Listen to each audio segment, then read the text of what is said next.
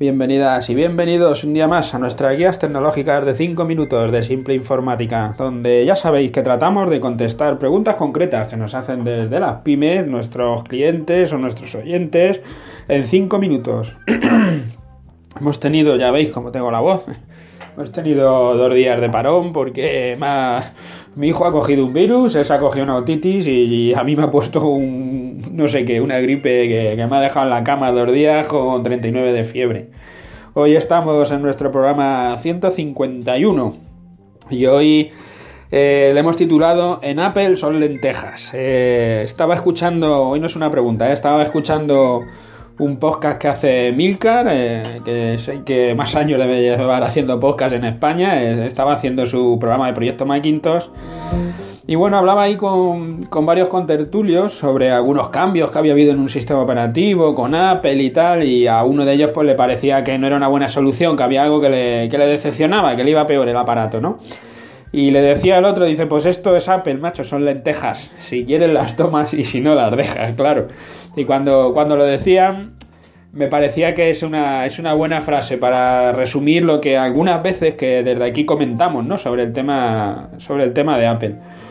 Eh, cuando Apple siempre estaba por encima de la competencia, nosotros siempre lo decimos, ¿eh? hemos sido punto de venta de Apple desde hace más de 20 años y hemos estado encantados con Apple. Lo que digo es eso, cuando Apple estaba por encima de la competencia en desarrollo tecnológico, los sistemas operativos funcionaban como la seda, daban muy pocos problemas. Teníamos el inconveniente de no ser compatibles con mucha de la gente que nos rodeaba, con la gente que tenía PCs. Eh, ahora es mucho más fácil ser compatible con el entorno. Seguimos con los problemas típicos de los organismos oficiales, que en algunos hay cosas que no puedes hacer, algunos bancos que todavía no se han dado cuenta de que existen otras plataformas que no solo son los PCs, ¿no? Eh, hay programas de digitalización certificada o programas de contabilidad que no salen para entornos que no sean de PC. Todos estos problemas los hemos tenido siempre, desde, el principio de los tiempos de Apple, antes más, y ahora seguimos teniéndolos, ¿no? Pero eso es lo que digo, aun, con todos estos problemas, antes, cuando todo iba bien, eh, todo eso que era un problema decíamos, bueno, pues, puede ser un problema, pero a mí Apple me soluciona la vida, porque las cosas que hago sí que las sabe hacer. Apple solo funciona con los programas y con el hardware que Apple aprueba o que quiere, con lo que a él le parece que tiene que funcionar, y lo integra en su sistema operativo, de esta manera no te tienes que preocupar. Cuando compras algo, lo que sea en Apple, lo enchufas y funciona. Da igual que sea el, dispositivo que, sea, ¿sabes? Que sea una impresora, que sea una pistola de código de barra, lo que, lo que sea. Si Apple lo ha decidido que lo admite, va en su sistema operativo, con lo que todo lo que, lo que compras es plug and play que decían antes en Windows y no funcionaba, claro.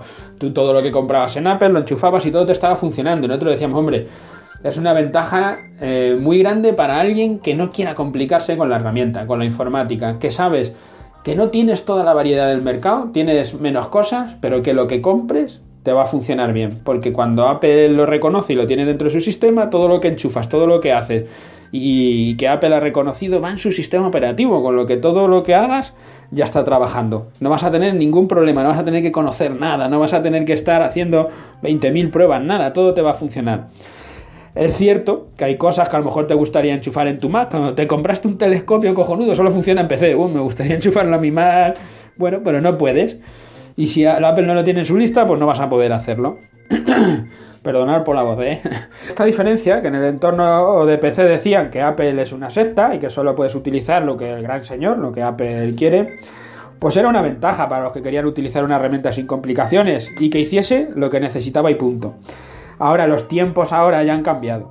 Todos sabemos más de ordenadores eh, y usuarios de más, como yo, por ejemplo, pues hemos acabado trabajando en las dos plataformas por un motivo u otro, porque te lo han puesto en tu trabajo, porque han necesitado un software, porque Hacienda te lo ha pedido, yo qué sé. Sabemos por qué acabamos haciendo cosas en PC, utilizando Parallel, utilizando sistemas alternativos.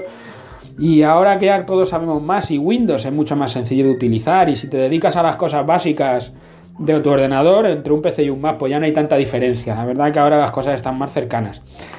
Y si te gusta complicarte la vida, en el PC tiene muchísima más oferta para elegir que en el Mac. Y desde luego hay un tema que es el precio que es algo que llama la atención. Antes pagaban más por tener un equipo superior tecnológicamente.